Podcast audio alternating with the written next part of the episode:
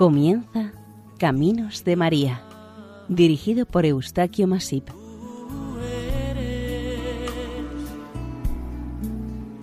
entre todas las mujeres.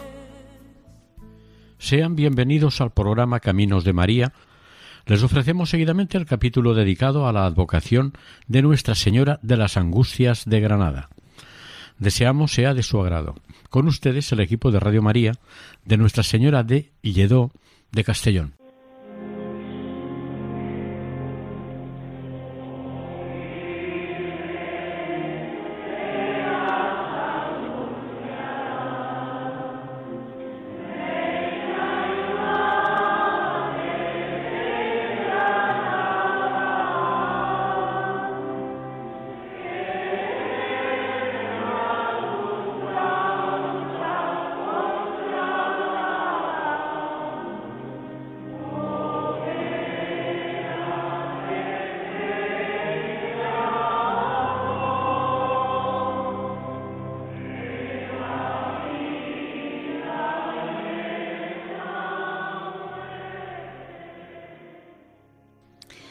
Hay una madre de amores que adora Granada entera, la Virgen de las Angustias, la que vive en la carrera. Este es el estribillo que Granada canta a su querida Virgen de las Angustias, su patrona y señora. Es cierto que la ciudad la protege, la mima, la cuida y la venera con toda su alma, pero también la Virgen ama a Granada y a sus gentes. Este puede ser nuestro pequeño homenaje de hoy a María, nuestra Madre, evocándola en esta advocación mariana que a su vez aboga y guarda a los granadinos. Un año santo mariano es un año jubilar, un año de alegría y de gozo, de verdadera alegría porque hacemos presente en nuestra vida la presencia de Dios con la inestimable ayuda de su Madre, la Virgen María.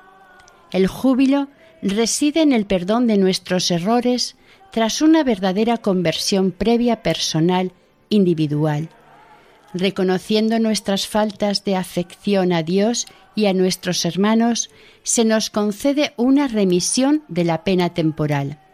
Es una gran oportunidad que se nos da para unirnos a Dios de la mano de su Madre, la Virgen.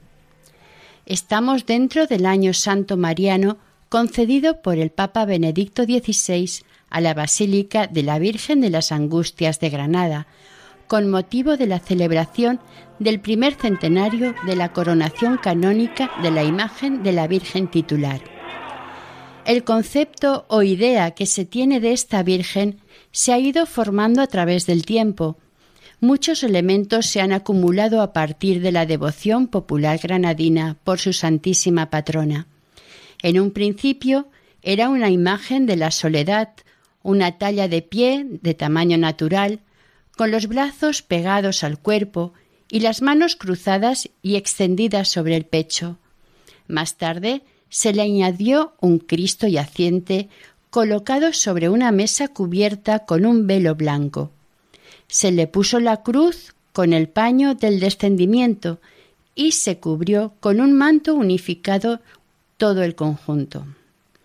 De esta manera se creó un nuevo tipo iconográfico mariano con nombre propio, la Virgen de las Angustias de Granada. El autor de la talla es desconocido, pero parece haber sido realizada hacia el año 1565 y por razones del estilo se le atribuye al escultor Gaspar Becerra. Existe una bella tradición que narra de cómo apareció esta Virgen en la segunda ermita. Dice así.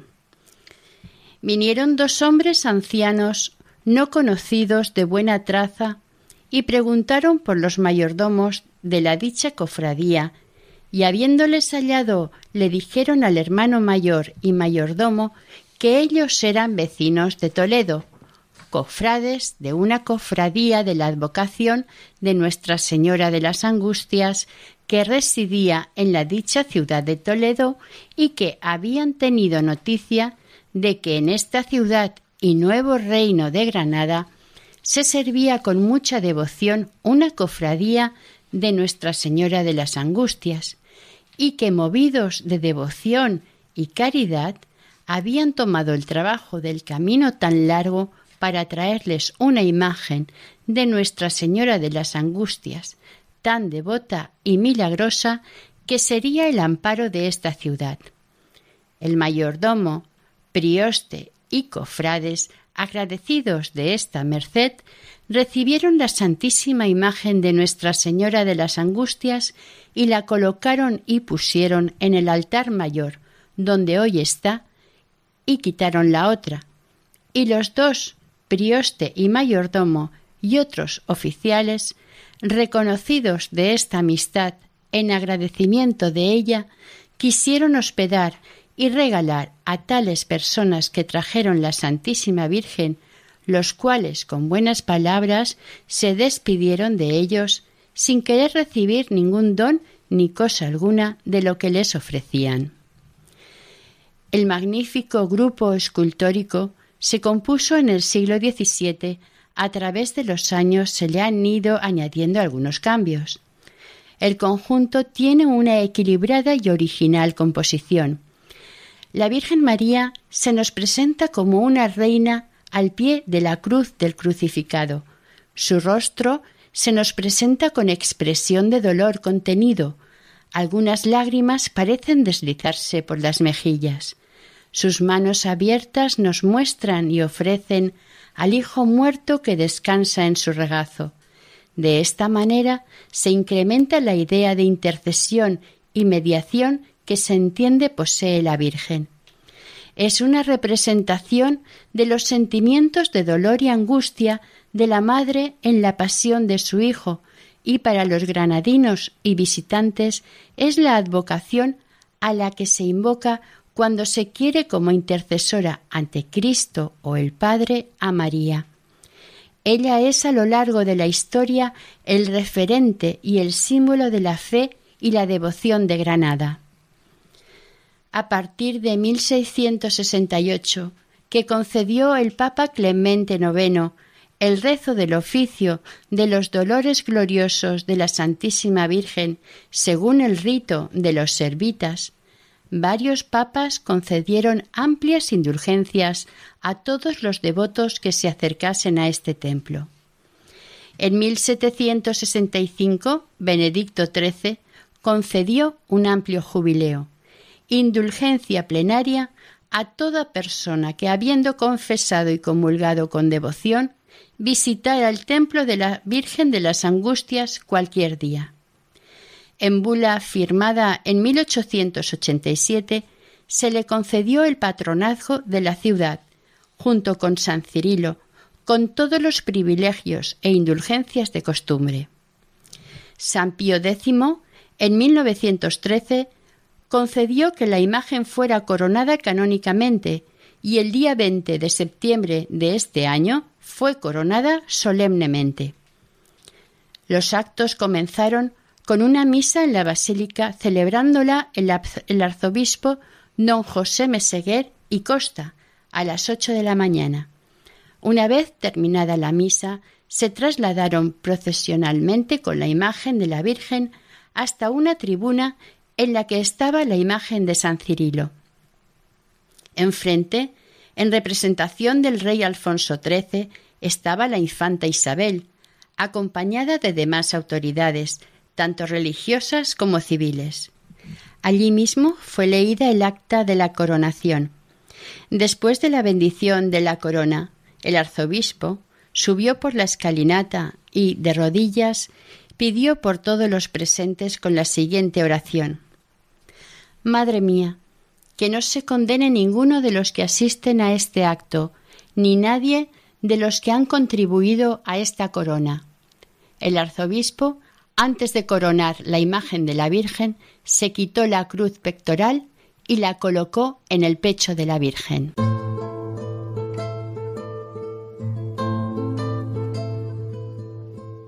Manifiesta tu santidad en mí, tómame de entre lo que me dispersé, recógeme de donde me perdí y llévame de nuevo al corazón.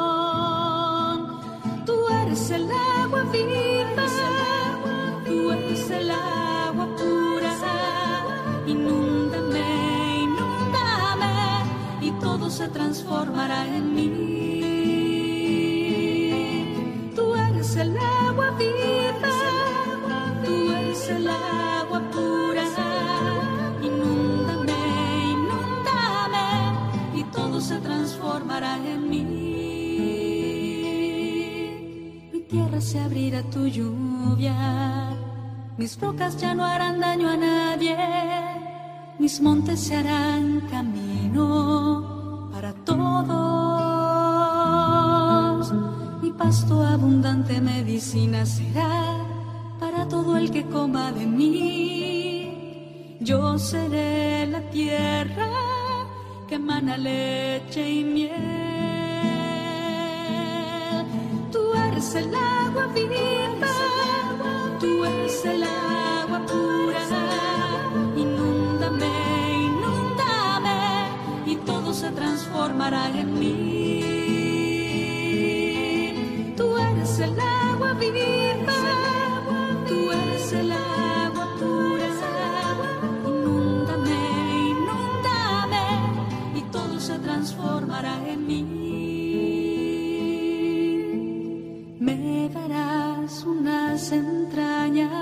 nuevas, mis rocas ya no harán daño a nadie, solo acariciarán. Infúndeme tu espíritu, Señor, y haz que se encariñe conmigo, que quiera ser morada en mí y así tenga sabor a ti. Entonces en En 1922, Pío XI elevó a Basílica Menor el templo parroquial a petición del cardenal don Vicente Casanova y Marzol, arzobispo de Granada. Pío XII, en 1942, extendió el patronato canónico a toda la archidiócesis, a petición del arzobispo don Balbino Santos y Olivera. El 5 de noviembre de 1982, a las 6 de la tarde, tuvo lugar el acto más trascendental del templo en muchos siglos. El Papa Juan Pablo II entró en el templo y se arrodilló en oración ante el sagrario y a los pies de la Virgen de las Angustias. El Papa Benedicto XVI concedió dos nuevas gracias, el Año Santo Mariano y el vínculo de afinidad espiritual con la Basílica Papal Liberiana de Santa María la Mayor de Roma. El Año Santo se inició el 15 de septiembre de 2012, festividad de la Virgen de las Angustias. Este acto inaugural se proclamó en la Santa Misa presidida por el arzobispo don Javier Martínez. El Año Santo nos invita a caminar hacia la Basílica de la Virgen con la mirada puesta en Jesucristo, su Hijo y Redentor del mundo, que ofrece a los fieles un camino especial en gracia y misericordia. Un camino que nos lleve a ser auténticos cristianos, a vivir sin apariencias y sin creernos ser más que los demás, a tener una vida de oración y más práctica de los contenidos de la palabra de Dios, a ser testimonio de la verdad día a día y no en algún momento de la semana, a involucrarnos en la solución de los graves problemas de nuestros semejantes y darles esperanza a través de la justicia y el amor. Si adecuamos nuestra vida a los principios evangélicos, estaremos en el camino de recibir la indulgencia plenaria que se concede como gracia especial. La actual Basílica de Nuestra Señora de las Angustias está edificada sobre el solar de otras antiguas ermitas ya dedicadas a esta advocación. En el principio fue una ermita muy sencilla y humilde, sita en las huertas cercanas al río Genil a su paso por Granada. Para algunos estudiosos la primitiva ermita estuvo en la última manzana de la ahora conocida como Acera de la Virgen. En 1501 esta ermita estaba anexa a la parroquia de San Matías y se denominaba como ermita de Santas Úrsula y Susana. En esta iglesia se veneraba una pintura que representaba la quinta angustia de la Virgen María, obra de Francisco Chacón, y que dio Isabel la Católica en su momento. El cuadro representa a la Virgen María a los pies de la cruz, inclinada sobre el cadáver de su hijo, y a los lados figuran San Juan y María Magdalena. Esta obra pictórica motivó la primera devoción a la Virgen de las Angustias y el nacimiento de la Hermandad para darle el debido culto. Como la devoción por esta advocación fue creciendo considerablemente, se solicitaron unos terrenos cercanos a la ermita al Cabildo de Granada. En 1567, don Juan de Austria fue inscrito como el primer miembro de la realeza en la hermandad y el 21 de octubre de ese año el rey Felipe II, por real cédula, concedió estos terrenos para la construcción de un hospital, que no fue construido, y edificar una nueva ermita. La construcción de la nueva ermita se inició en 1570 y se finalizó en 1585. Entre ambas ermitas quedó un espacio, una calle de veinticinco pies. En 1604 el arzobispo don Pedro de Castro la constituyó en parroquia aneja a la de Santa María Magdalena y en 1610 la erige independiente como parroquia de las santas Úrsula y Susana. La nueva ermita pronto resultó insuficiente para el aumento de feligresía y el cabildo decidió que se añadiera un cuerpo de iglesia a continuación de la ermita hasta ocupar el solar cedido por el rey.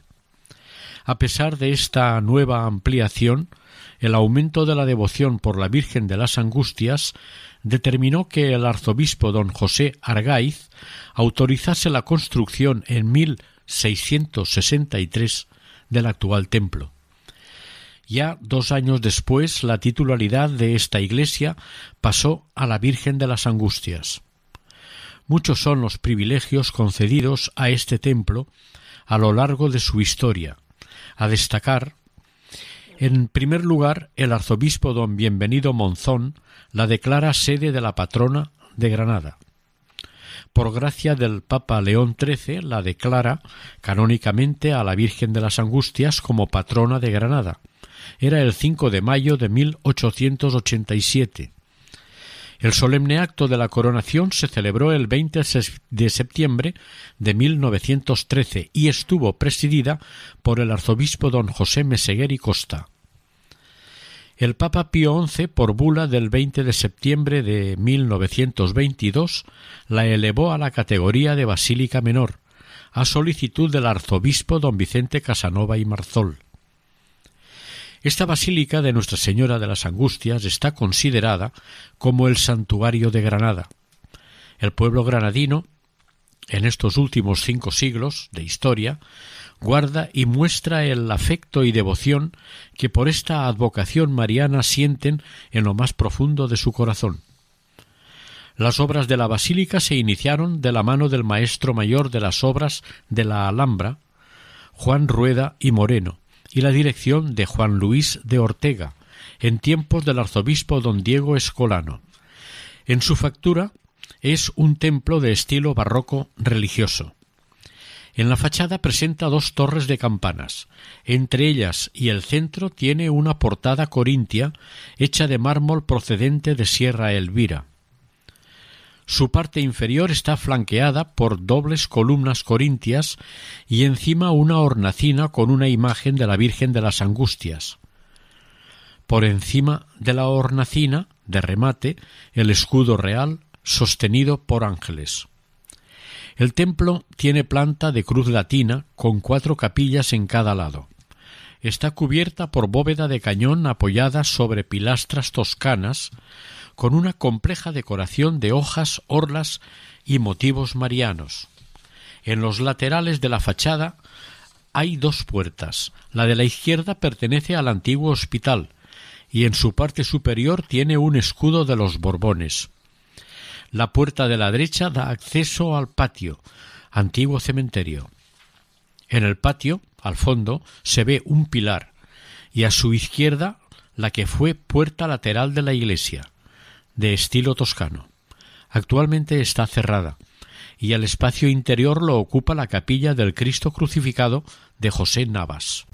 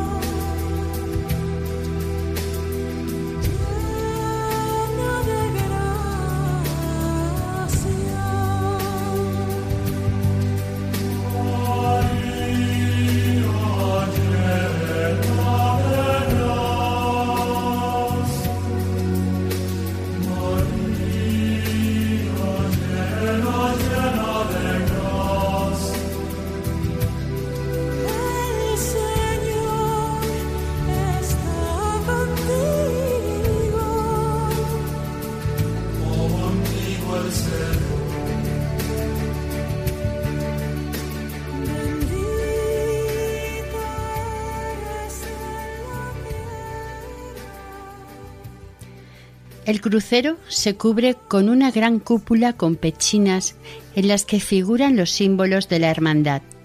Está decorado también con molduras, hojas y escenas marianas.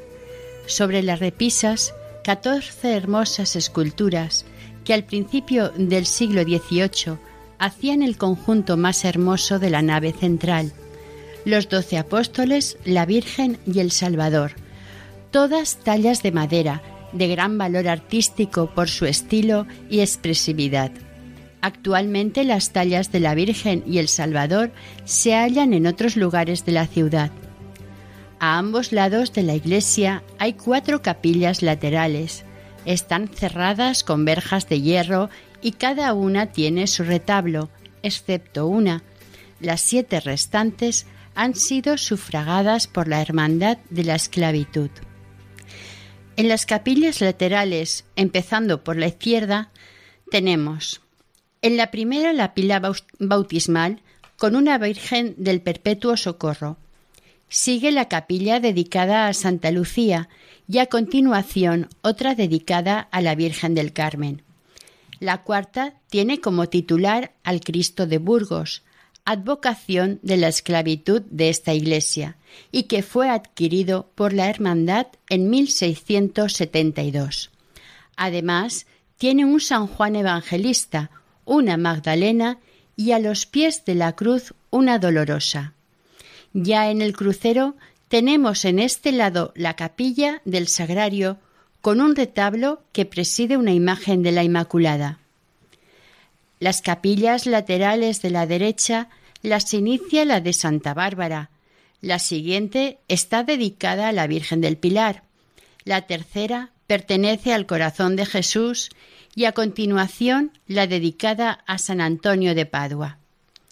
Los retablos de estas cuatro capillas son obra de Isidro Fernández, realizados en la segunda década del siglo XVIII, como también lo son los retablos de las capillas colaterales del crucero.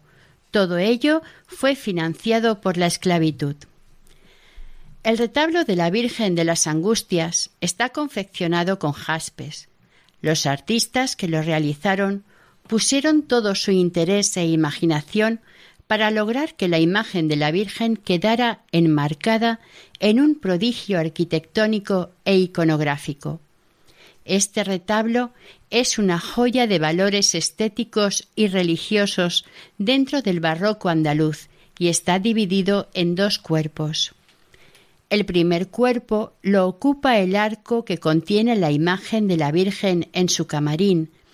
Encima del arco hallamos el escudo de la Hermandad y el corazón traspasado por siete espadas, alegoría a los siete dolores de la Virgen padecidos durante su vida junto a su Hijo Jesús.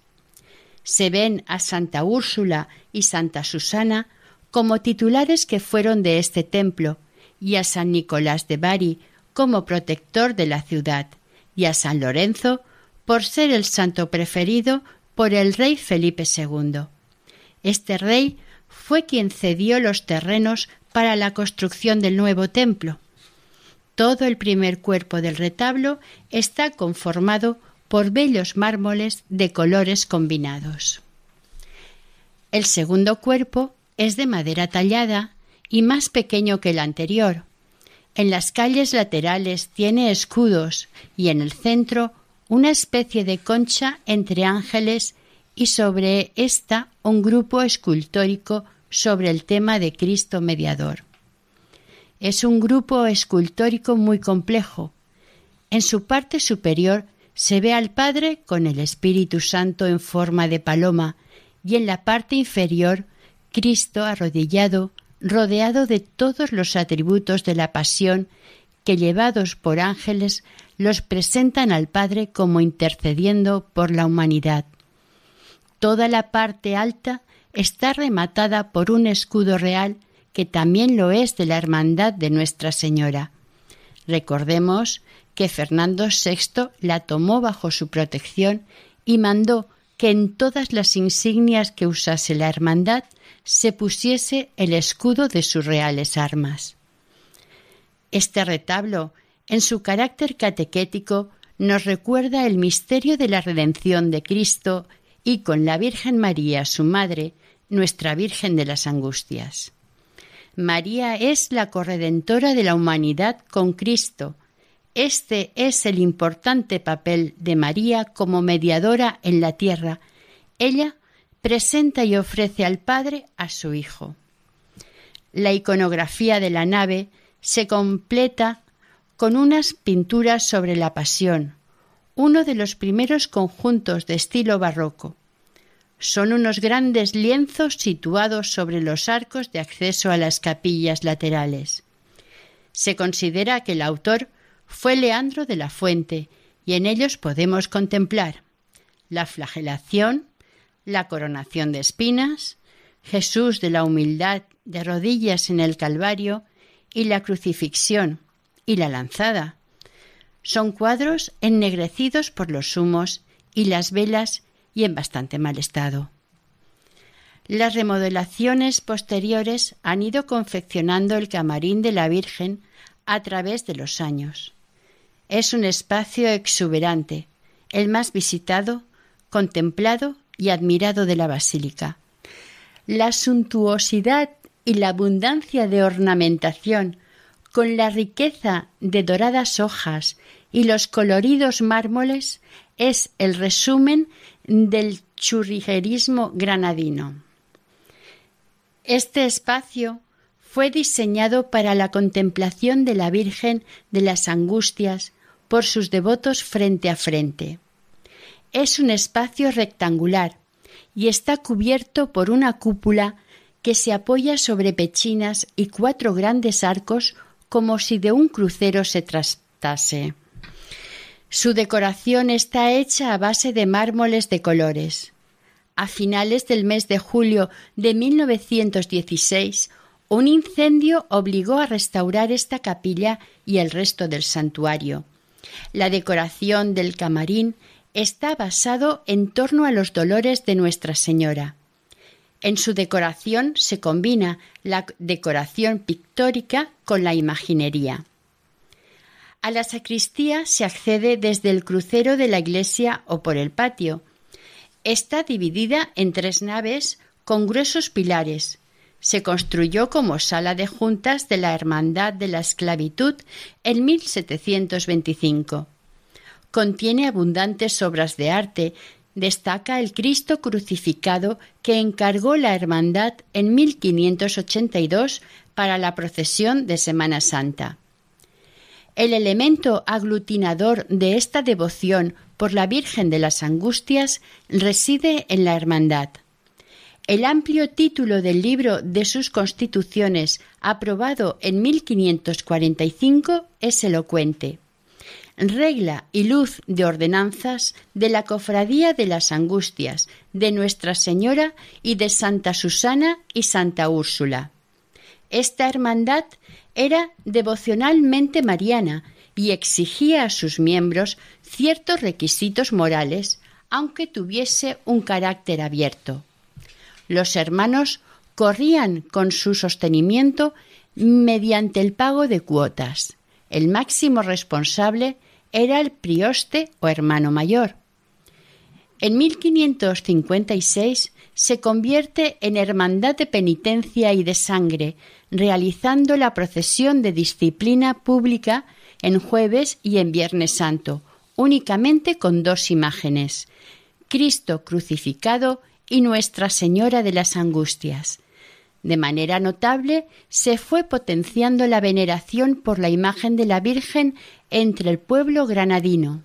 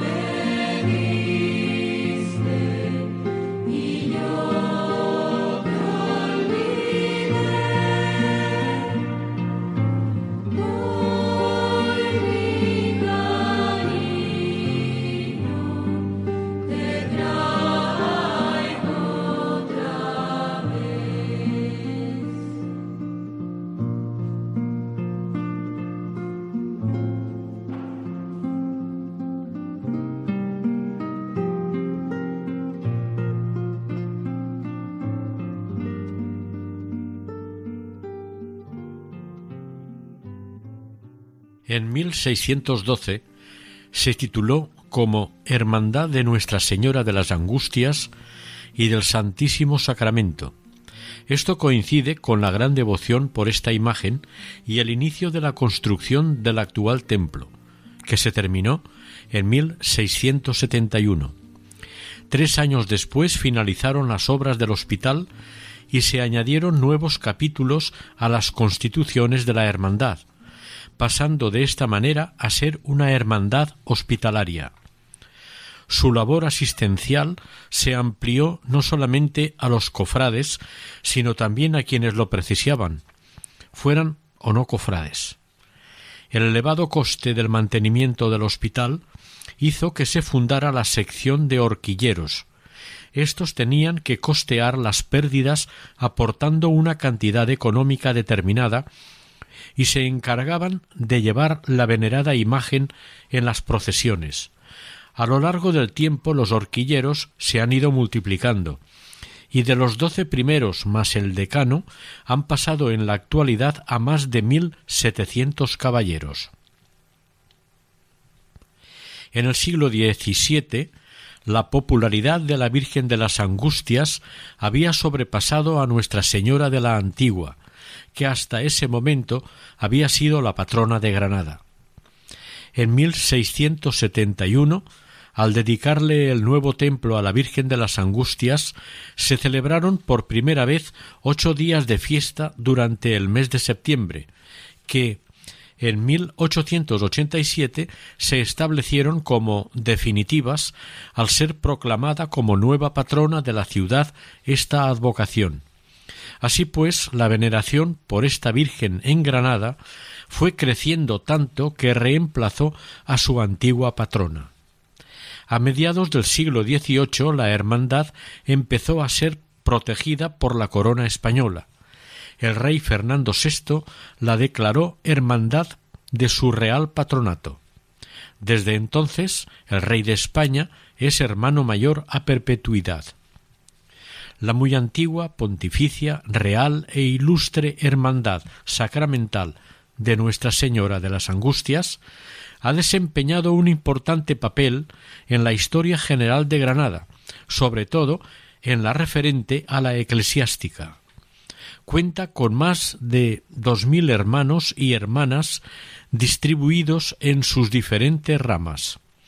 Aunque a través de la historia la cofradía ha ido evolucionando, en lo esencial sigue siendo la misma, una profunda y sincera devoción por su patrona celestial y su continuo celo por difundir y proclamar a la Virgen de las Angustias como protectora de Granada. Durante todo el año las muestras de cariño y devoción son permanentes. Cada día se llena el altar de flores naturales y los dos jarrones grandes del pie del mismo a veces son insuficientes. Los fieles devotos de la propia ciudad, de la provincia e incluso de fuera de ella le traen a su Virgen las flores como obsequio y devoción, son pocos los que al llegar a Granada no se acercan hasta la basílica a rendirle su particular homenaje, visita o pedirle por alguna causa a la Virgen de las Angustias en la carrera. En sus visitas muchos grupos piden subir al camarín para orar y besar su manto. Tal como dice su himno, la Virgen de las Angustias, la que vive en la carrera, reina y madre de Granada, que es a sus plantas postrada, hoguera de fe y de amor. Los niños que son bautizados en la basílica son pasados por el manto y presentados a la madre. También los nuevos matrimonios hacen su visita a la Virgen. En el mes de mayo muchas parroquias llevan a los niños de la catequesis de visita a la Basílica de las Angustias. Allí hacen un mes de mayo cortito y una pequeña ofrenda de flores en la que suelen acompañarles los padres. Suben al camarín de la Virgen y se dicen poesías, cantos, oraciones y se besa la mano de la señora. Bendito.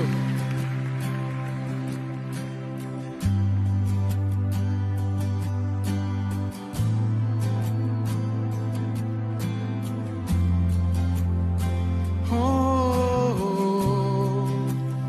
Levante sus manos.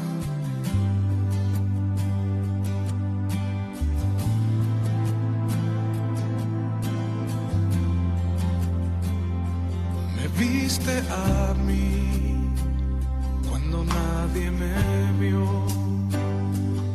Amaste a mí cuando nadie me amó.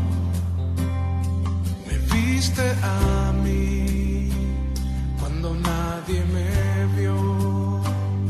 Me amaste a mí cuando nadie me amó. Y me diste nombre. Yo soy tu niña, la niña de tus ojos, porque me amaste a mí y me diste nombre. Yo soy tu niña, la niña de tus ojos, porque me amaste a mí.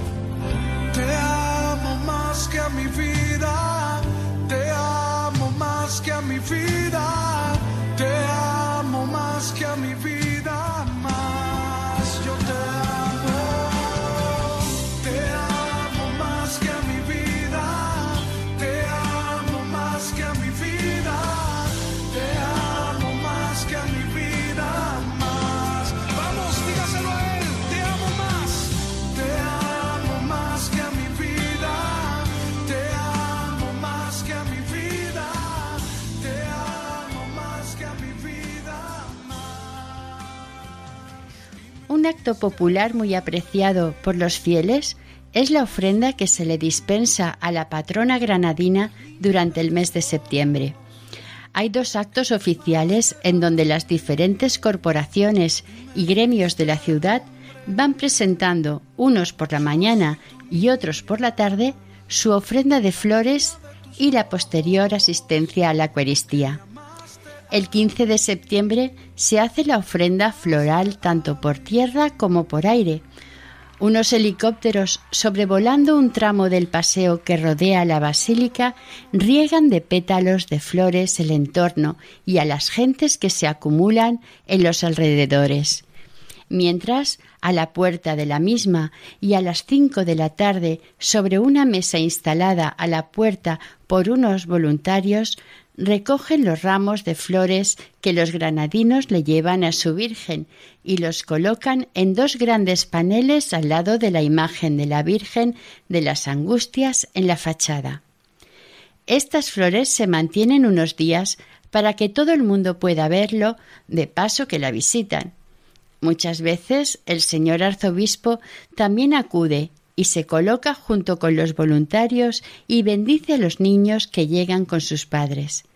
Terminada la ofrenda, los voluntarios, sacerdotes, feligreses y el señor arzobispo entran en la basílica y celebran un hermoso acto mariano. Nueve días antes del último domingo de septiembre se celebra la novena. Siempre se busca un sacerdote u obispo que tenga una buena preparación mariana para las exposiciones y reflexiones sobre la Virgen María.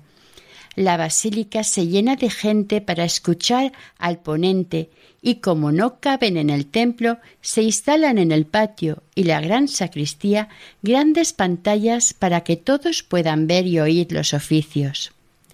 Dos días antes del último domingo, día que saldrá la Virgen en procesión por las calles de su querida Granada, la bajan del camarín. Allí, a la hermosa madre rodeada de flores y del cariño que le dispensan los granadinos, le van mostrando objetos e incluso a los niños pequeños para pasarlos por el manto de la Virgen, y los camareros, en gran número, están todo el tiempo custodiando a la Virgen y atendiendo a la gente en sus deseos.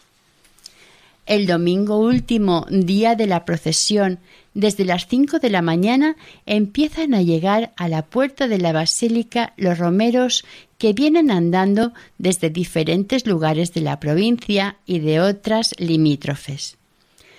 A las seis de la mañana se celebra la primera misa y durante toda la mañana, cada media hora o tres cuartos, se irá celebrando una Eucaristía. Las muestras de afecto que recibe la Virgen los días que está fuera del camarín en la planta de la basílica son numerosas y emotivas, más que una devoción es el cariño de unos hijos hacia su madre. La salida de la procesión es muy hermosa, los adornos, la ceremonia de salida, los aplausos y el conjunto de la música, el silencio y la ingente multitud hacen de esas horas de la tarde una oración universal profunda y sentida de un pueblo que tanto ama a su Virgen. Nuestra Señora de las Angustias va en procesión hasta la Santa Iglesia Catedral y sobre las once de la noche vuelve a su casa, a su basílica. Antes una multitud se ha reunido por los alrededores para verla llegar a su casa. Los vítores, los aplausos, las lágrimas y las emociones se desbocan. Quienes han podido entrar en la basílica gozan del silencio, de la paz y del acto mariano que se celebra para dejarla de nuevo en su sede. Este cariño, afecto, devoción y seguimiento a la Virgen de las Angustias también tiene mucho seguimiento entre las gentes de Almería, Málaga y Jaén. Curiosamente, cuando se oye hablar de la Virgen de las Angustias fuera de Granada, se observa un cierto sentido trágico y doloroso de la advocación. Es evidente que los hechos de la pasión de Cristo fueron de una inusitada gravedad, pero cuando se la conoce y se sabe del fervor y cariño que los granadinos devotos sienten por ella, se vislumbra una luz de esperanza, de vida, de futuro, de algo que está a punto de cambiar, que la aflicción por la muerte de su Hijo se transforma en esperanza y salvación, y eso es la resurrección del Hijo de Dios, de Jesucristo, de nuestro Salvador. A Nuestra Señora de las Angustias.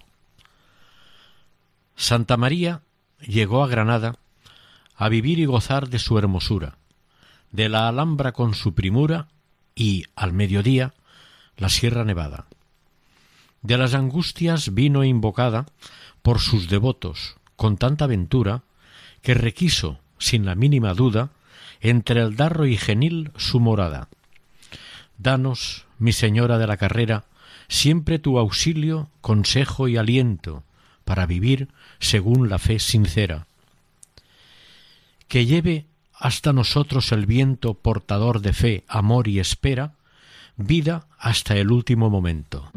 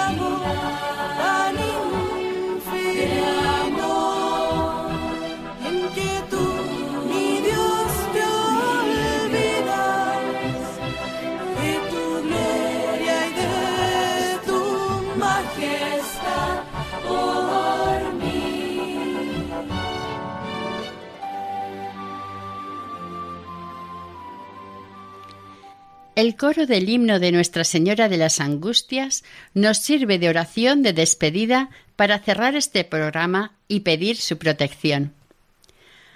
Oh Virgen de las Angustias, Reina y Madre de Granada, que es a tus pies postrada, hoguera de fe y de amor. En la vida y en la muerte, protégenos con tu manto, y nos consiga tu llanto el amparo del Señor.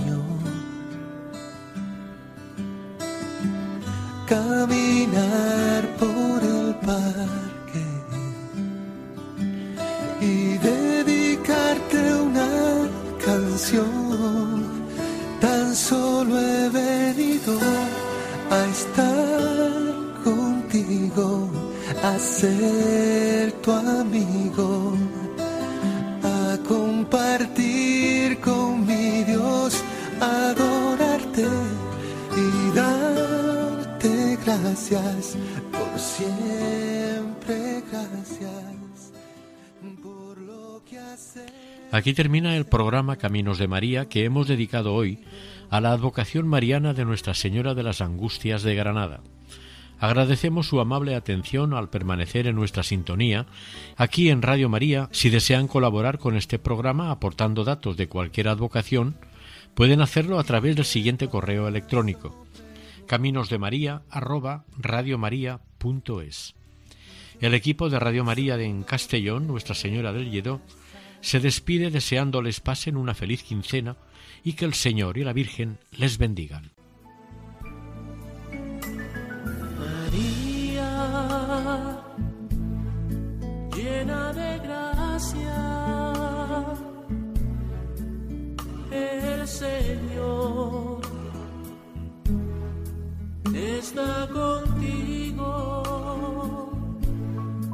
Han escuchado en Radio María Caminos de María, dirigido por Eustaquio Masip.